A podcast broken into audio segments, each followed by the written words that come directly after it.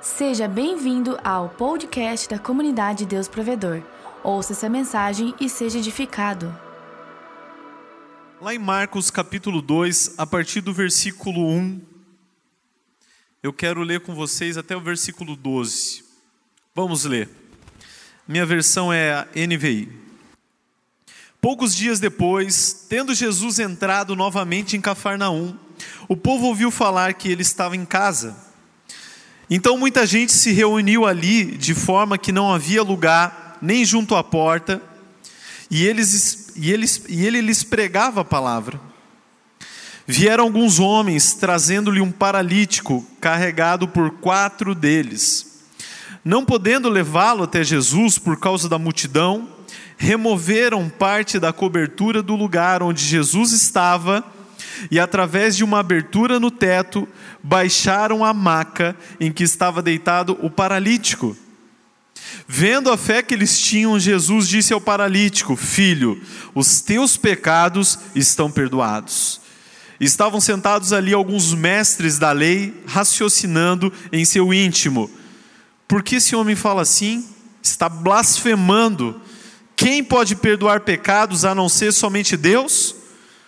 Jesus percebeu logo em seu espírito que era isso que eles estavam pensando e lhes disse: Por que vocês estão remoendo essas coisas em seus corações? Que é mais fácil dizer ao paralítico: Seus pecados estão perdoados? Ou levante-se, pegue a sua maca e ande. Mas para que vocês saibam que o Filho do Homem tem na terra autoridade para perdoar pecados, disse ao paralítico: eu lhe digo: levante-se, pega sua maca, vá para casa. E ele se levantou, pegou a maca, saiu à vista de todos. E esses ficaram atônitos e glorificaram a Deus, dizendo: Nunca vimos nada igual. Amém? Que experiência, hein? Que experiência incrível que aconteceu naquele dia em Cafarnaum. Quero que você imagine Imagina o seguinte: às vezes a gente quer ter um monte de gente ouvindo a gente, a gente quer a igreja cheia, lógico, quanto mais gente melhor, quer o GC cheio, seminário cheio, congresso cheio, tudo cheio. A gente ama povo. Glória a Deus. Jesus ele estava pregando numa casa. Já pensou? Jesus, ah, não, só, só prego para multidões. Não, Jesus ele pregava para muitos, para poucos, ele pregava para quem tinha sede. Amém? E ele estava ali, a Bíblia não está deixando muito claro se era a casa de Jesus ou se era a casa de Pedro, onde Jesus morava. Muitos dizem que é a casa de Pedro que Jesus morava naquele lugar.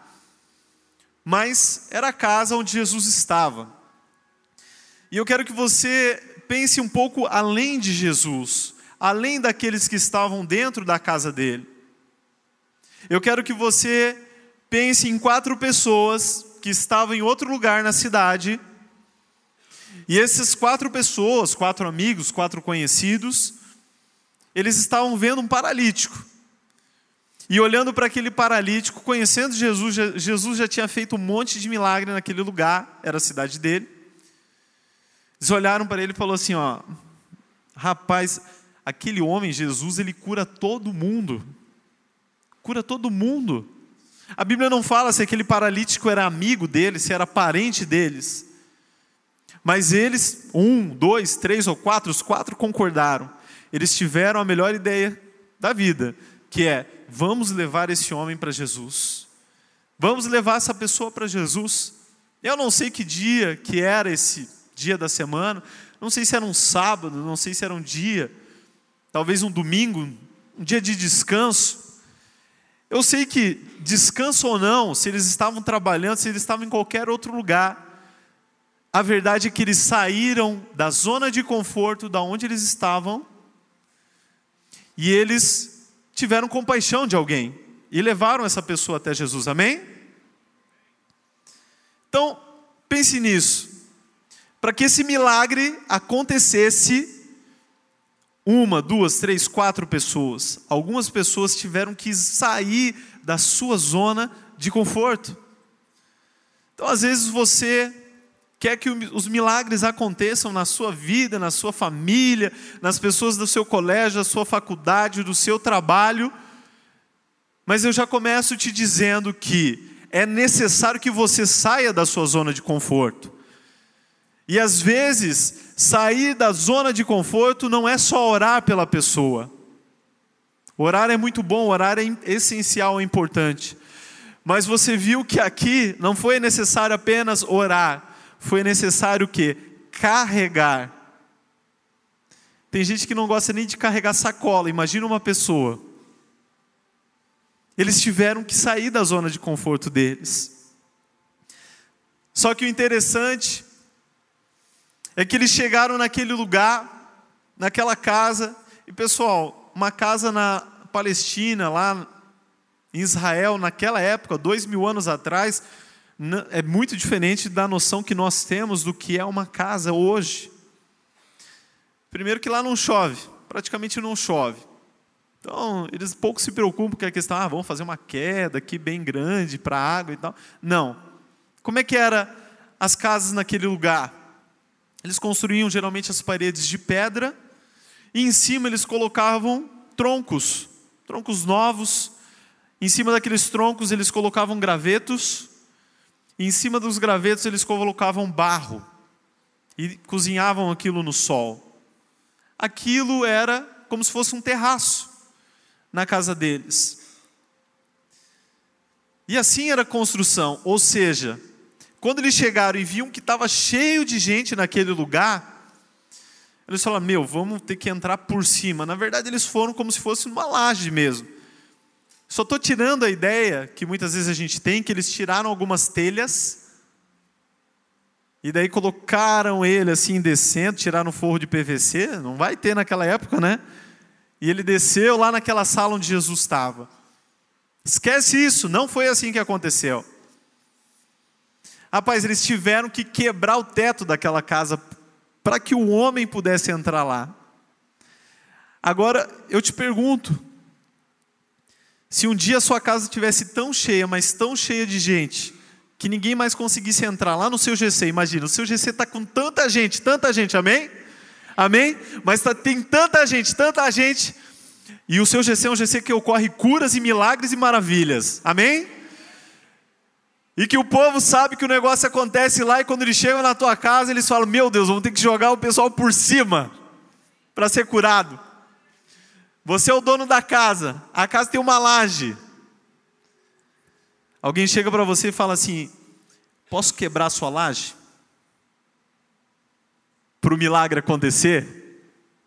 Você sabe quanto que é um metro quadrado para fazer uma laje? Você sabe? Sabe o esforço? Não é tirar uma telha, é realmente fazer um buraco no teto. Então nessa hora você entende que a graça de Deus é de graça. Nós não podemos pagar pelos milagres, mas alguém ia ter que pagar por aquele teto. Às vezes os milagres não acontecem porque nós não estamos dispostos a investir, a acreditar que botar o meu dinheiro para que uma pessoa possa receber não só a cura, mas a salvação vale a pena. Rapaz, às vezes quando você paga para alguém estar tá vindo numa conferência atração, às vezes você não está pagando para ela ouvir um bom louvor e uma boa palavra. Você está pagando para alguém ter a sua vida totalmente transformada. Essa pessoa nunca mais vai ser a mesma. Às vezes você abençoa alguém para ir no encontro com Deus, essa vida nunca mais vai ser a mesma. Mas alguém teve que quebrar alguma coisa, se foi o porquinho, se foi o que quer que seja, teve que tirar. Eu não sei se quem pagou foi Pedro por esse telhado, por esse teto. Certo, Pedro? Meu Deus, estava tudo tão bom, os caras quebraram meu teto.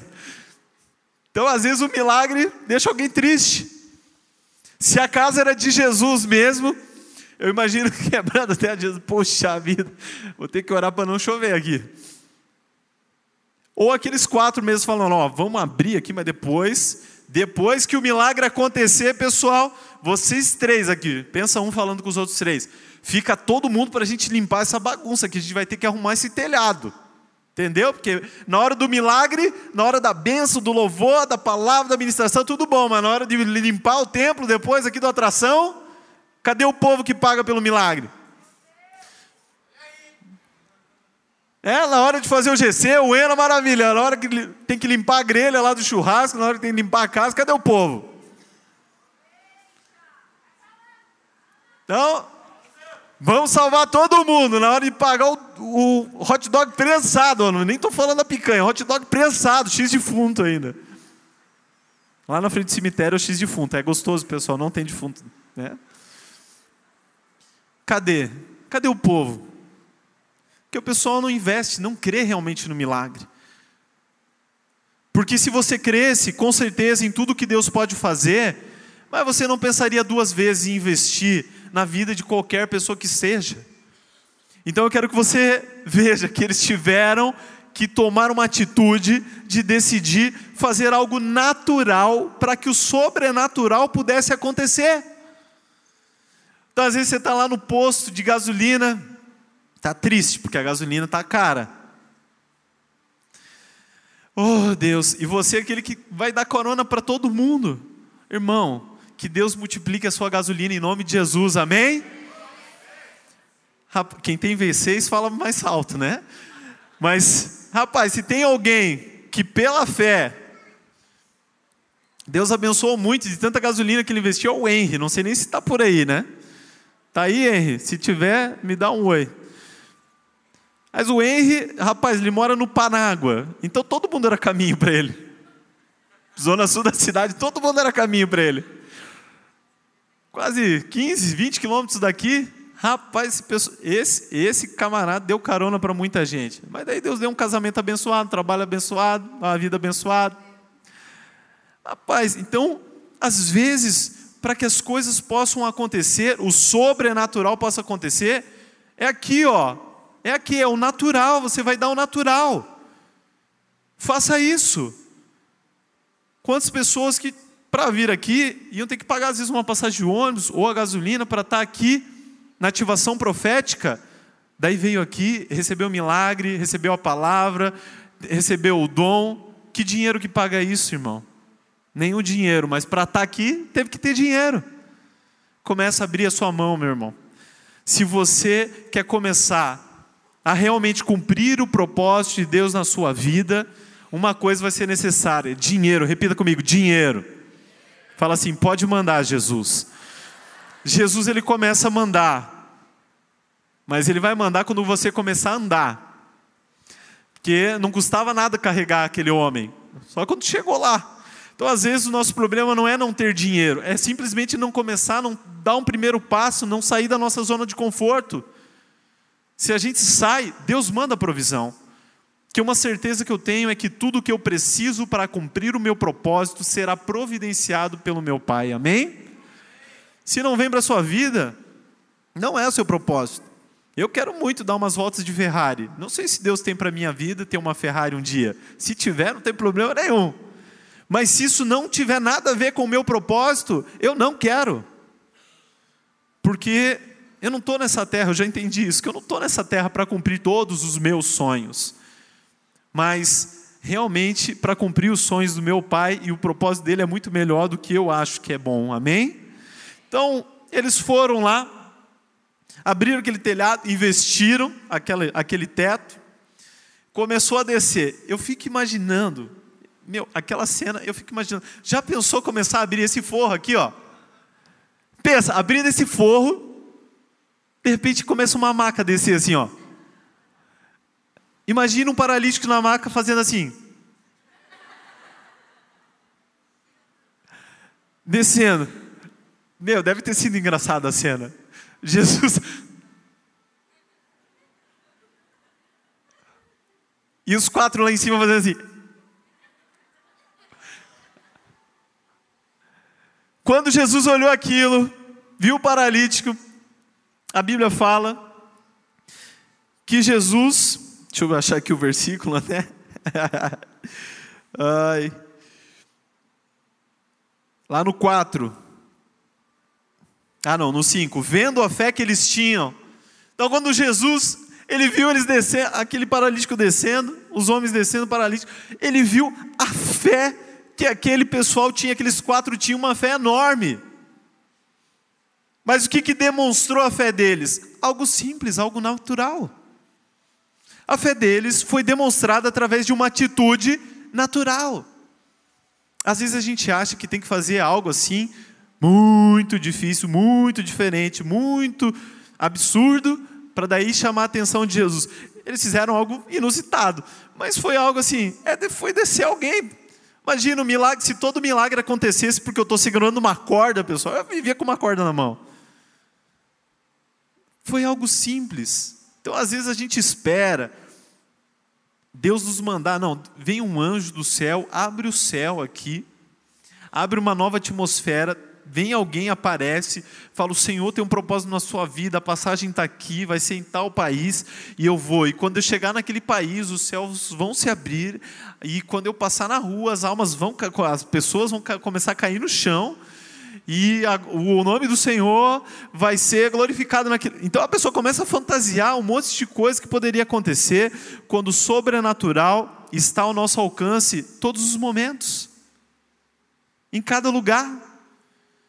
Jesus viu aquela fé daqueles camaradas, e eu te digo, não com certeza, mas é uma interpretação provável. Ele fala, vendo a fé que eles tinham, assim como ele pode estar falando da fé dos quatro lá em cima e do paralítico, ele pode estar falando da fé só dos caras, vendo que eles tinham fé, porque eles estavam trazendo aquele paralítico, eles abriram um buraco lá em cima. Rapaz, o milagre daquele paralítico pode ter acontecido, mesmo sem ele ter tido nem fé naquilo, mas por causa da fé daqueles que trouxeram ele na presença de Jesus. Eu creio que o milagre na vida dos seus amigos, na sua família, dos seus conhecidos, podem acontecer até sem a fé deles, mas através da sua fé. Eu creio. Jesus vai olhar para a sua fé e vai dizer: Meu, essa fé é grande, eu vou fazer aqui o milagre agora. Eu creio, Deus pode fazer. Agora, a parte forte é que eu fiquei imaginando, até os quatro deviam estar pensando, agora ele vai curar, ele cura todo mundo, agora ele vai curar. E Jesus olha e fala: Teus pecados estão perdoados. Pá! Vou lá para a cozinha. Rapaz, teus pecados estão perdoados. Daí tem aquele povo, né? mestres da lei, fariseus, escribas, eles não falaram, mas eles pensaram: quem é esse para dizer que perdoa algum tipo de pecado?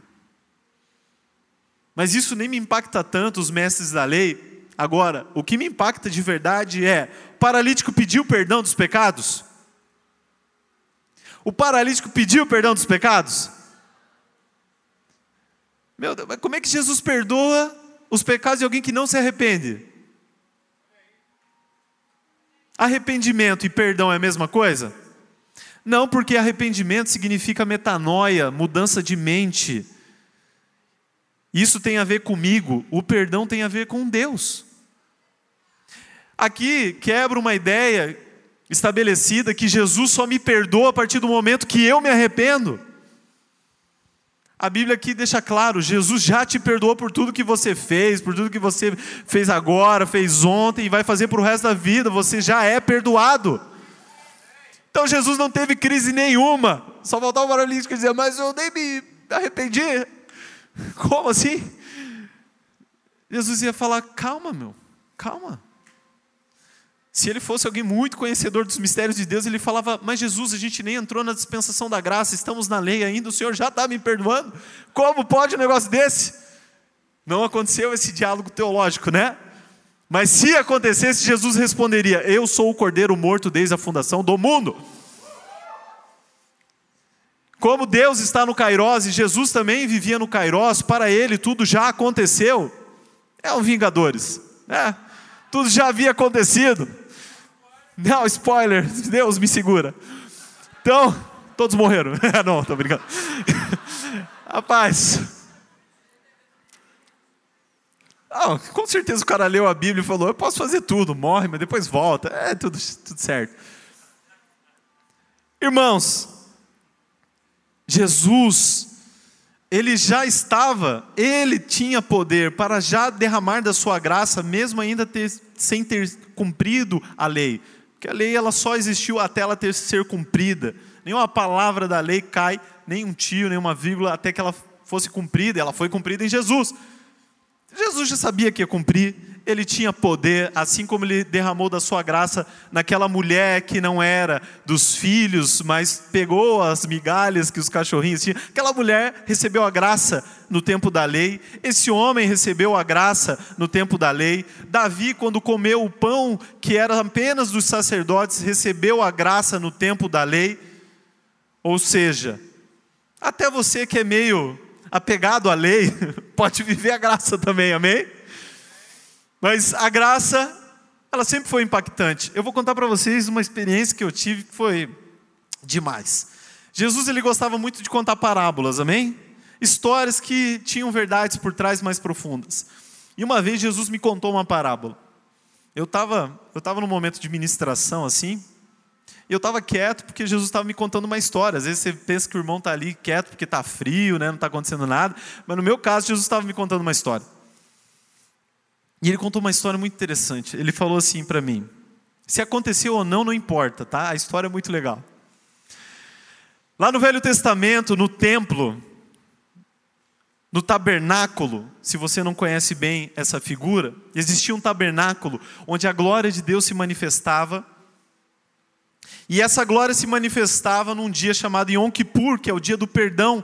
E somente nesse único dia do ano, o sumo sacerdote, somente essa única pessoa poderia entrar num lugar chamado Santo dos Santos, onde ficava a arca da aliança. E ele tinha que entrar lá com sacrifício, com o sangue do sacrifício, senão ele morria. Ele tinha até uns sininhos nas vestes dele, porque se empacotasse a gente sabia né, pelos sininhos. Então trazia ele para fora. Era um negócio muito sério. No mundo inteiro, só uma pessoa poderia entrar no lugar onde a presença de Deus estava sendo manifesta. E ele nem via, porque também ele entrava com uma fumaça, como se fosse aquela na igreja católica, não tem aquela fumaça lá? Aquilo é muito parecido com o instrumento que o sumo sacerdote tinha para entrar no Santo dos Santos com esse incensário.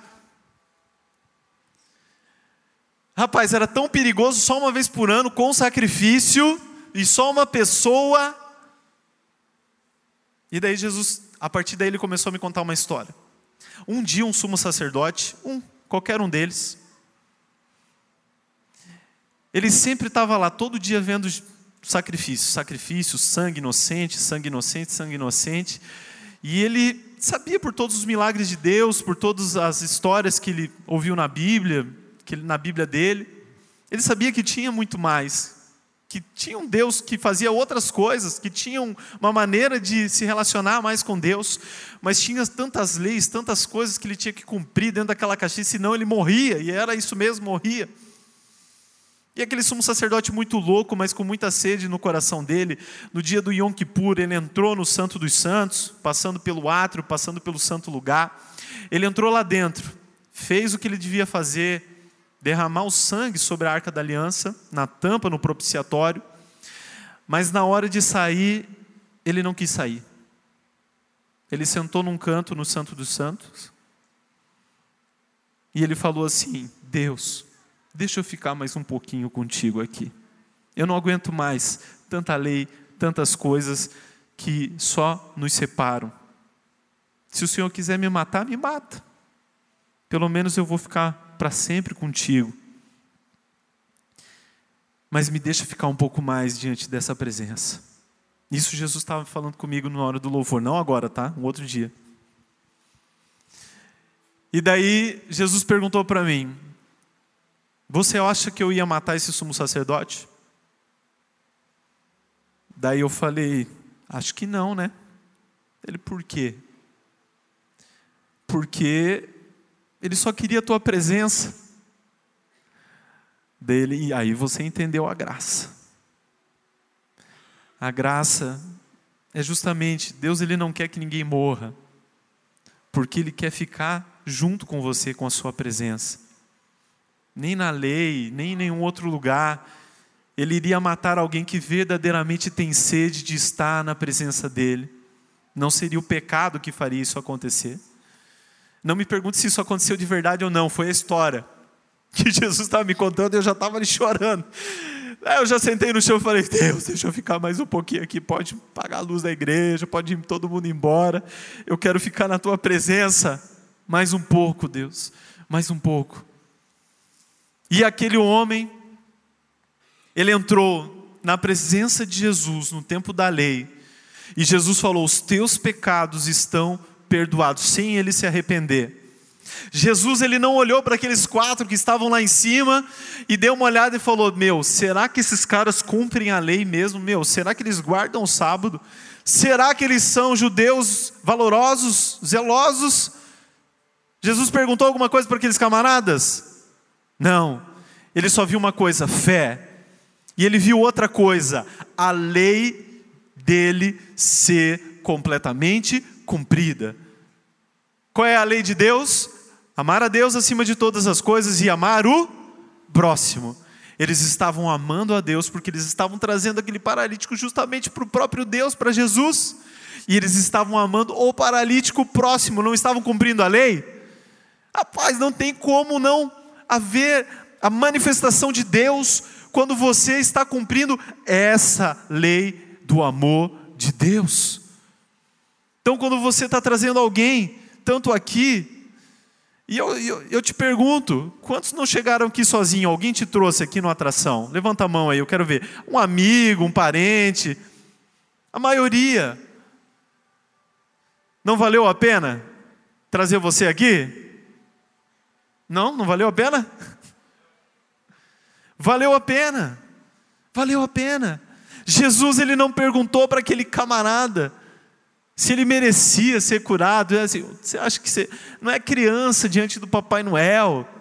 Você foi bonzinho esse ano? Fez tudo certinho, obedeceu o pai e a mãe? Meu, o Papai Noel está distante de Jesus. Jesus estaria mais como?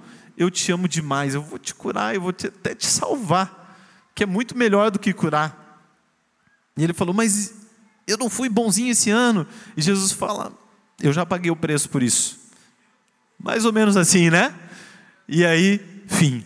a história seria mais impactante, porque toda a glória não seria do Papai Noel, seria de Jesus. E é de Jesus. E Jesus ele fala aquela frase e os fariseus, os mestres dizem: "Meu, quem que esse cara pensa que é?" E eu acho que quando Jesus ele viu, ele sentiu no espírito aquele pensamento, ele falou: "Yes!"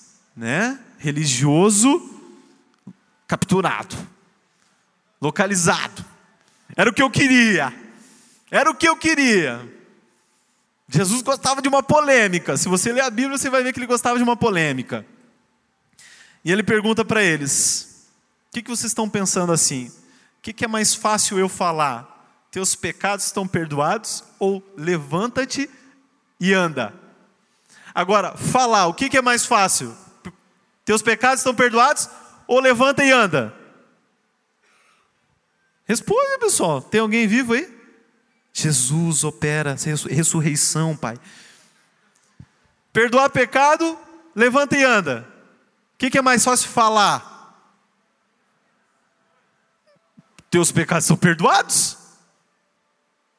Falar é muito mais fácil falar. Teus pecados estão perdoados, amém? O cara fala, beleza. Agora, levanta e anda, todo mundo vai esperar alguma coisa acontecer. Rapaz, se Jesus falasse levanta e anda, e o cara não levanta e não anda, quem é ele? Então é mais fácil falar: teus pecados estão perdoados. Agora, falar. Agora, de verdade, fazer, cumprir. Nós sabemos que ter poder para perdoar pecados foi um preço muito maior do que para curar enfermidades. Mas Jesus, ele tinha consciência disso, que o preço que ele iria pagar, mas ele já havia pago na eternidade, pelaquela vida, já tinha sido muito, muito, muito maior, e aquela cura seria algo muito simples para ele. E assim é pela sua vida. Às vezes a gente quer bênçãos de Deus, mas o que ele fez por nós, nos perdoar dos nossos pecados e nos salvar, a salvação, o preço pago pela graça foi muito maior. E daí aqueles caras, ah, esse cara está blasfemando. Rapaz, ai, Jesus deve ter dado assim, ah, agora é minha vez. Né? Tipo assim. Então, para que vocês saibam que o Filho do Homem tem poder para perdoar pecados. Você aí, meu amigo. Levanta-te e anda. Rapaz, eu quero que você entenda por que, que Jesus falou primeiro: teus pecados estão perdoados. Ele queria que todos soubessem que ele tinha poder para fazer algo que já ninguém ia conseguir. Então, se ele tem poder para levantar o paralítico, perdoar pecados, ele também deve ter esse poder. Mas eu quero que você entenda por que nós temos o Deeper, por que nós temos o GC, por que nós fazemos Zen, por que, que tem ativação profética, por que, que tem tudo isso. Por quê? Para que as pessoas saibam que o Deus que nos usa para operar os milagres, esse Deus não é somente poderoso para fazer isso, a cura, o milagre, ele também é poderoso para salvar essas pessoas. Então é mais ou menos quando você estiver lá na faculdade, sabia que Jesus quer te salvar? É, você está com dor em algum lugar? Tô. Então eu vou orar, a dor vai sair. Amém? Tá. Você vai lá, Jesus, cura essa dor aqui agora em nome de Jesus. Puf, a pessoa. Saiu? Saiu! Vamos voltar naquele assunto da salvação, que eu só orei para ele curar esse teu joelho para tu acreditar na salvação. Só para isso. A pessoa pode falar aí, fala aí. Como é que é esse negócio aí? Rapaz, ele quer nos usar com um propósito, com um disfarce, usando o poder que ele tem, que nem precisa de muita coisa, porque ele criou a gente, ele criou todas as coisas. Mas o que ele quer de verdade é mostrar o seu poder, que é te transformar em alguém livre dos pecados e do pecado, porque na cruz ele conquistou esse direito para nós. Então, isso é um direito de todos nós, é seu direito, amém? Agora, outro motivo também, porque Jesus primeiro perdoou os pecados para depois operar a cura, é que alguns tipos de enfermidade têm a ver, estão relacionados com padrões de comportamento pecaminosos. Existem pessoas que querem ser curadas, mas essa doença, ela vem de um padrão, um comportamento de vida que não está alinhado com a vontade de Deus. Em alguns casos, eu não estou dizendo em todos, realmente Jesus ele não precisa só perdoar o teu pecado, só te curar a enfermidade. Ele precisa antes te restaurar, te livrar, te libertar e perdoar os seus pecados. Porque daí você pensa, mas que pecado? Filha, esse aqui, ó. Você precisa estar alinhado primeiro comigo. Que pecado? Se você é alguém que guarda ressentimento, remorso no seu coração, rancor no seu coração, isso tudo são coisas que lá no fim vão te dar uma doença. Nós temos aí inúmeras doenças psicossomáticas e muitas delas têm é, influência direta do lado espiritual. Por exemplo, se eu pego e como que nem um condenado, irmão, eu como, como, como, como, como. Existe um pecado chamado o quê? Gula.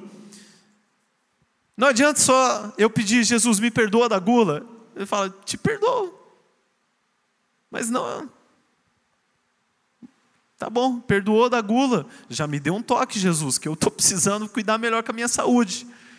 Então não adianta Jesus curar você. Não, Deus, por favor, preciso de cura, cura o meu colesterol, Puf, saiu o colesterol, cura aqui, né, tudo que eu tenho de ruim aqui, dor no joelho, é, eu não consigo caminhar, não consigo fazer esporte, não consigo fazer, Jesus, Puf, cura, glória a Deus, vamos lá comprar três Big Mac, nem Big Mac não, Mac Taste, que sei lá qual que é o maior lanche, maior, o triple bacon cheddar, aquele mesmo que é, né, para você morrer rápido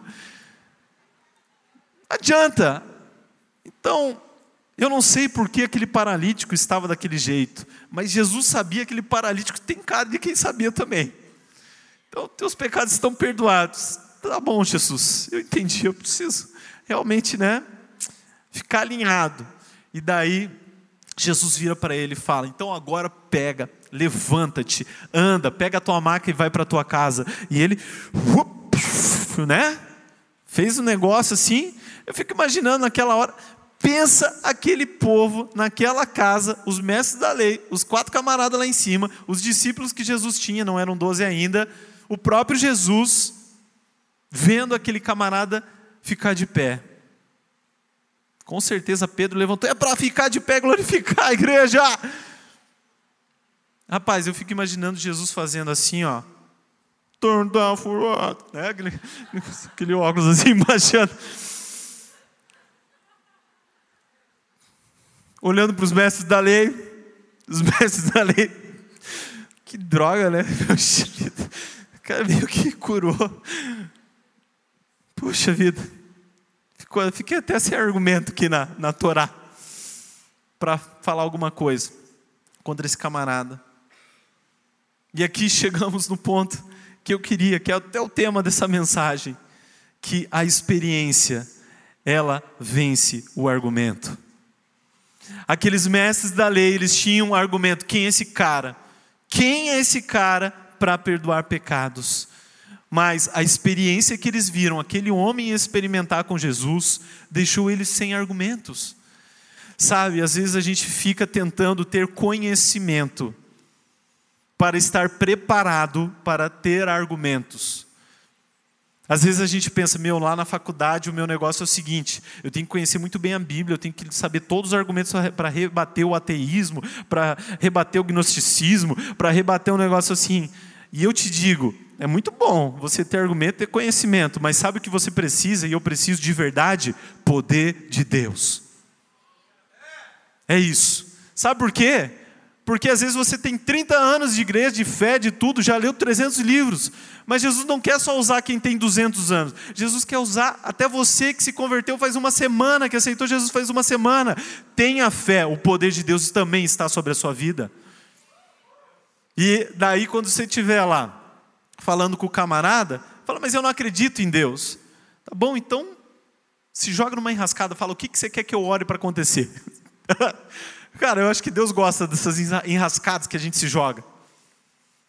Porque quando você se joga numa enrascada dessa de tipo, pede que eu oro aí, eu vou orar e vai acontecer. É aquele momento, ou, ou tu faz Deus, ou eu vou embora. E sabe o que acontece? Deus faz. Deus faz. Quando eles estavam naquele lugar, e pensa comigo, o paralítico, ele se levantou. Voltou? Não? O paralítico se levantou e Jesus mandou ele para casa. Cara, se Jesus me cura, como curou naquele dia, curou ele. Sabe a única coisa que eu não vou fazer? Eu não vou para casa. Eu não vou para casa. Eu, ia ficar tão impactado, eu ia falar, Jesus, deixa eu ficar aqui. Deixa eu te ouvir. Eu ia ser que nem o gadareno. Posso te seguir? Mas sabe o que o cara fez? A Bíblia fala. Ele pegou a cama dele, o que, que ele fez? foi para casa. Isso só me, me mostra que realmente esse cara, ele, ele nem conhecia Jesus, não se arrependeu dos pecados, realmente foi salvo pela graça, foi curado pela graça, tipo, ah, tô de boa agora, vou para casa. Vou para casa. E tem gente que é assim, entra na igreja, Jesus vai te abençoar, Jesus vai te restaurar, e você vai voltar para casa. E você acha que Jesus vai ficar o quê? Triste, decepcionado porque você recebeu o poder de Deus, foi curado, restaurado e voltou para casa? Às vezes voltou para a sua velha vida. Você acha que Deus vai parar de fazer algo para alguém porque essa pessoa não correspondeu? Deus, Deus já parou de fazer os seus milagres e derramar o seu poder porque alguém não correspondeu? Não. Jesus ele continua amando todas as pessoas, independente das respostas que, que elas dão. Então você acha que você vem na igreja e às vezes porque você não estava bem num dia ou não fez alguma coisa, você acha que Deus, ah não, agora hoje eu não vou fazer. Esse bracinho aí está muito baixo, não ergueu lá em cima. Não ergueu lá em cima. Ela não foi pentecostal nesse dia. Rapaz, Jesus não se importa tanto com isso, ele vai continuar amando todas as pessoas, mas isso também é uma lição para nós, porque aqueles quatro, eu acho que eles queriam matar aquele paralítico depois que ele foi curado. Levanta a tua, a tua cama, pega e vai para casa. Ele pegou e foi para casa. Se ele deu oi, a Bíblia não fala nem se ele deu obrigado para os caras, não fala nada. Mas eu quero que você entenda que aqueles quatro que levaram ele, esses caras, eles ficaram no melhor lugar do culto. Eles ficaram de camarote em cima da cabeça de Jesus, olhando o mestre. Isso me ensina o quê? Que mesmo que às vezes na no desejo que eu tenho de trazer pessoas para Jesus, de salvar vidas, de trazer a ação de Deus sobre essa terra, mesmo que isso não faça num primeiro momento as pessoas se apaixonarem por Jesus, mas isso me faz ficar pertinho de Jesus. E aqueles camaradas ficaram lá do ladinho de Jesus. E Jesus disse: fica aí, agora vocês são aqueles caras de fé que fizeram, que fizeram as coisas acontecer, porque foi a fé de vocês. Foi a fé de vocês. Agora eu pergunto para você: qual é o tamanho da sua fé? Qual é o tamanho da sua fé todos os dias? Quais as experiências que você tem tido com o Espírito Santo de Deus? quanto você investe, não somente do seu tempo, não somente do seu dinheiro, mas da sua rotina realmente você separa para ter mais experiências com Jesus. E quanto você tem se esforçado para levar outras pessoas a terem experiências sobrenaturais com o poder de Deus. Aqueles quatro camaradas, eles atraíram a ação de Deus na terra. Os caras eram uma atração com certeza. Com certeza esses camaradas eram uma atração. Mas e quanto? Quanto você crê que Jesus pode te usar para atrair a ação de Deus nessa terra Sabe por que muitos de nós ainda não estamos sendo usados? Porque nós não temos fé para isso. Eu tenho certeza que, pelo que eu ouvi, a pastora Daiane, ela fala sobre ter ousadia, coragem na ativação profética. Você vai errar. Muitas vezes você não orou por alguém que estava doente, sabe por quê? Você pensou assim: e se eu orar e ele não for curado, o que, que vai acontecer comigo? Agora a pergunta é: o poder para que haja cura vem de você? Se não vem de você, por que, que você se preocupa? Se não vem de você mesmo. Se você falar uma palavra de conhecimento, de libertação de qualquer coisa, e essa palavra não der certo, a palavra verdadeira de conhecimento, a palavra profética, ela vem de nós? Não. Ela não vem de nós. Se aqueles quatro levassem um paralítico naquele dia, e esse paralítico não fosse curado, eu vou te dizer, ainda assim eles teriam uma experiência maravilhosa, porque eles teriam ouvido Jesus, eles teriam ajudado o próximo, eles teriam voltado felizes para casa. E assim é nós, na nossa própria vida. Mesmo que o nosso esforço às vezes não traga um resultado na hora imediato, você pode ter certeza que Jesus ele está aumentando a sua fé. Quer que eu te, te dê um spoiler da sua própria vida? Do atração? O que vai acontecer? Nós estamos entrando num tempo, isso eu tenho certeza, o Espírito tem falado ao meu coração, onde o próprio Espírito Santo vai te começar a te colocar em situações onde você vai ter que ter fé onde você vai ser obrigado a exercer a sua fé. Às vezes nós pedimos, Pai, aumenta a minha fé. Sabe como é que Deus aumenta a fé de alguém? desafiando essa pessoa. Desafiando essa pessoa. E daí a gente já fica meio assim: será que eu quero que Deus aumente a minha fé? Será que eu quero ser alguém mais espiritual? Você tem coragem de dizer, Deus, eu quero ver mais milagres acontecendo. Todos nós falamos isso. Agora, quando Deus te der uma instrução, então vai lá para o seu professor, aquele professor, o professor mais lascado, libera uma palavra para a vida dele. Não, Deus, meu Deus, eu preciso tirar nota na prova. Se eu falar ele tirar nota. Medo. Onde existe amor, não existe medo. Se você quer crescer e Deus, Ele já tem feito um crescimento incrível nas nossas vidas, nessa igreja, em tudo, mas ainda é pouco diante de tudo que Ele quer fazer. É pouco, é pequeno ainda. Sabe o que Deus vai começar a fazer contigo dia após dia? Te lançar em desafios. Sabe como é que é o desafio? É quando você não gosta de falar em público e você tem que fazer uma apresentação na escola. E você está se esgueirando, não quer, daí você tem equipe, a equipe vai lá o quê? E te empurra e fala, ela vai começar a falar. Quem já passou por isso sabe como é ruim, né? E daí você e vai. E fala. É aquele primeiro campeonato que você, que é menino, vai entender melhor de futebol, aquele campeonato que o teu pai está te assistindo, está te vendo, e você está dizendo, meu Deus, eu tenho que fazer um gol para o meu pai. E daí você está com medo, não quer, pai, eu não consigo, eu não consigo. Vai, filho, não importa se você fizer gol não fizer gol, papai te ama do mesmo jeito. Vai, você vai. Desafios. Rapaz, tudo que me trouxe crescimento na vida só veio através de desafios que Deus me abençoou para me lançar, para me jogar. Você que realmente deseja viver o sobrenatural de Deus na sua vida você que não deseja viver, você, você que está bom, está tudo bem, está tudo tranquilo. Quero que você só agradeça por tudo que você tem. Mas você que realmente deseja viver algo diferente, algo maior, algo tremendo.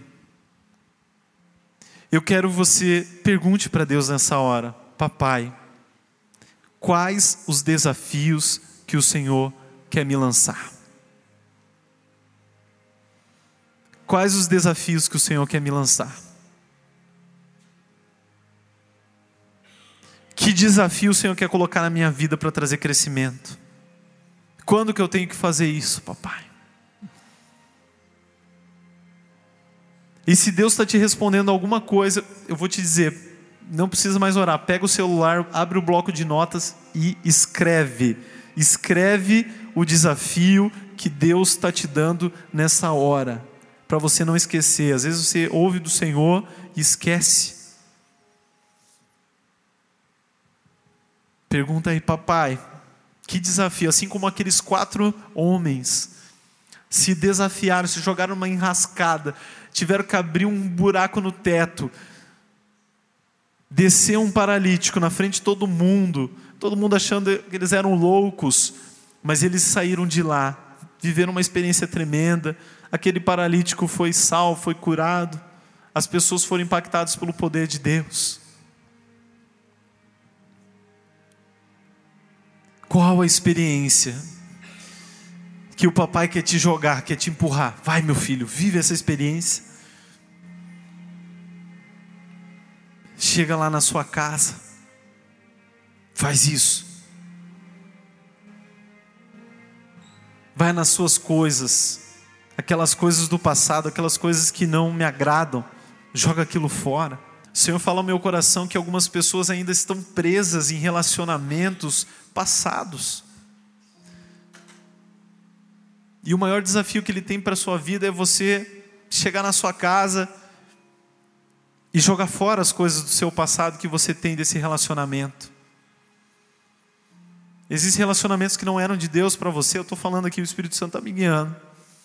Você sabe que isso não era de Deus para você, mas você se apega, está carente, está sozinho ainda, tem um monte de foto, um monte de carta, um monte de coisa que te liga espiritualmente e na alma com essa pessoa.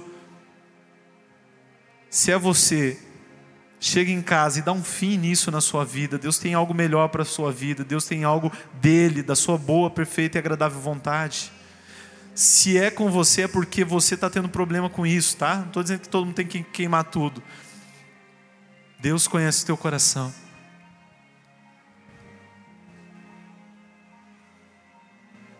Agora que eu estou vendo um monte de gente que está escrevendo, vamos ficar de pé no nosso lugar.